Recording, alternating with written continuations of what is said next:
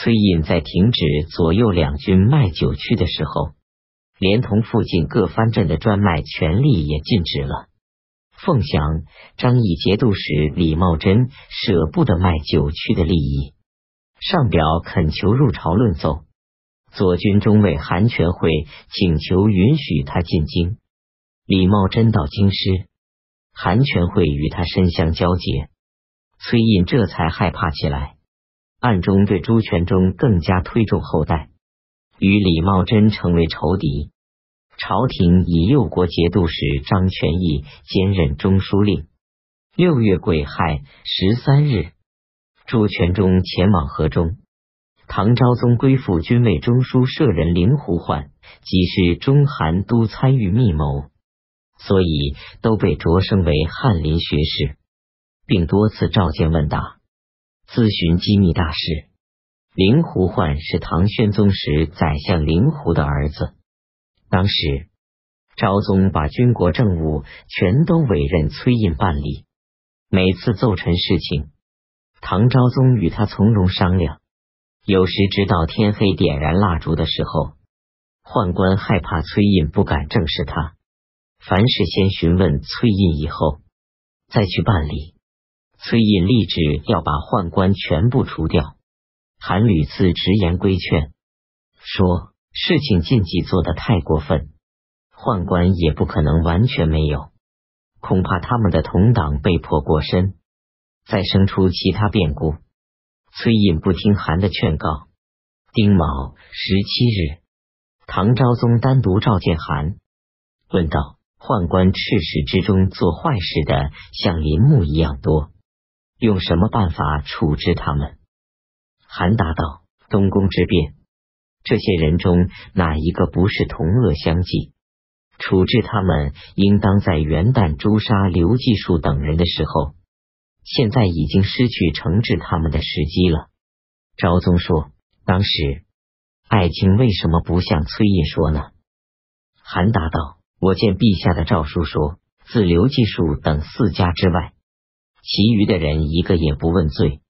对皇上来说，最重要的莫待于信誉。”既然已经颁布这样的诏书，就应该坚决遵守。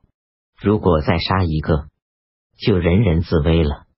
可是后来除去的人已经不少了，这就是他们所以吵嚷不安的原因。陛下不如挑选他们之中尤为不善的几个人，明白宣示他们的罪行，依法惩治，然后安抚小玉其余的人说。我担心你们说我怀恨在心，从今天开始可以没有疑虑了。于是选择那些忠厚老实的人担任他们的头领，其余众人有善行的就奖励，有罪过的就惩罚，这样就全都各自相安无事了。现在宦官在官府和私家的有数万人，哪里能够全部杀死呢？陛下对待的办法。应当是用优厚待遇安定他们，用公正无私驾驭他们。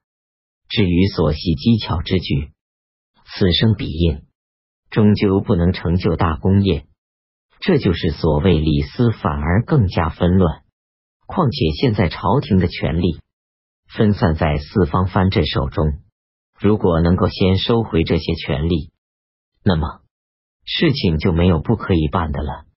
昭宗深以韩所讲为然，说这件事终究要交父亲来办理。李克用派遣他的部将李思昭、周德威率领军队出阴地关，攻打西周。刺史唐李投降，进攻四周。刺史张投降。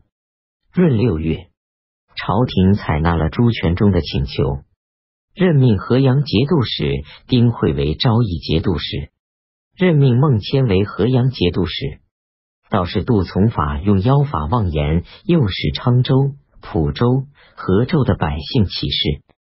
西川节度使王建派遣行营兵马使王宗案统帅三万兵马，会同东川、武信的军队潜入征讨。王宗案就是王吉建。崔胤奏请昭宗把宦官全部处死。只用工人掌管内廷各司的事务，宦官耳闻，听到了一些。韩全会等哭泣着向昭宗祈求哀怜，昭宗于是指示崔胤，有事要密封奏书报告，不要口奏。宦官寻找识字的美女数人送进内宫，暗中叫他们侦查刺探这件事，全部掌握了崔胤的秘密计划。昭宗却没有觉察到，韩全会等知道崔胤的计划后，非常害怕。每次宴饮聚会，都流着眼泪相互诀别，日夜谋划能够除去崔胤的办法。崔胤当时兼任户部、度支、盐铁三司使，韩全会等教唆警卫攻进的军队向唐昭宗喧哗叫嚷，申诉崔胤减少将士的冬季衣服。唐昭宗无可奈何，只得解除崔胤的盐铁使职务。其实。朱全忠、李茂贞各有挟制天子以号令诸侯的意图。朱全忠想要唐昭宗驾临东都洛阳，李茂贞想要唐昭宗驾临凤翔。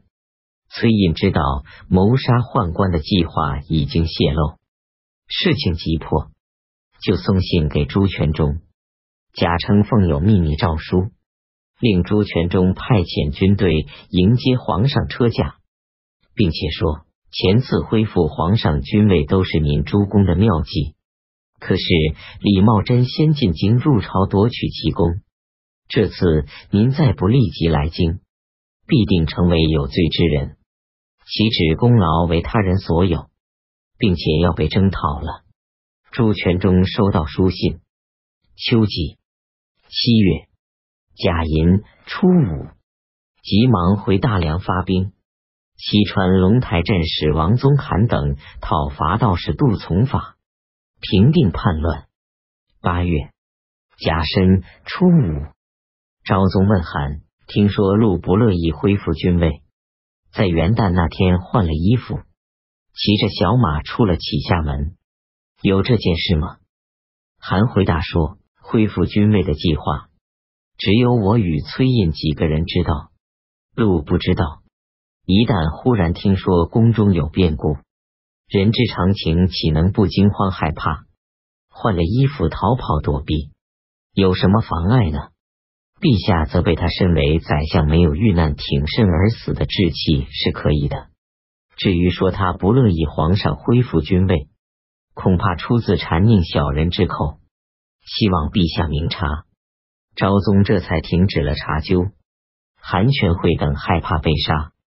密谋用武力挟持昭宗，于是与李继昭、李继海、李彦弼、李继云深相交结，只有李继昭不肯依从。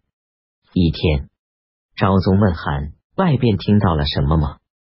韩答道：“只听说宦官们干扰害怕，与功臣李继昭、李继会、李彦弼及李继云交结，将要招致不安。”也不知道他们是否果真这样呢？昭宗说：“这是不假的。”近日，李继海、李彦弼等说话逐渐固执强硬，令人难以忍耐。灵狐焕想要朕在内殿召见崔胤及韩全会等人，摆酒使他们和解，怎么样？韩答道：“这样做，韩全会他们就会更加凶恶狂悖了。”昭宗说：“拿他们怎么办呢？”韩答道：“只有公开这几个人的罪，迅速将他们放逐，其余的人允许他们改过自新，也许还可以平息。如果一个也不问罪，韩全会他们一定知道陛下怀恨在心，更加不能自己相安。事情终究没有了结。”昭宗说：“好。”过了不久。宦官自恃党员已经结成，逐渐不遵诏令。昭宗或者把他派出去做监军，或者把他贬斥去守陵寝，都不去。昭宗也无可奈何。有人告诉淮南节度使杨行密说，镇海节度使前被盗贼杀死。杨行密派遣步军都指挥使李神甫等率兵攻取杭州。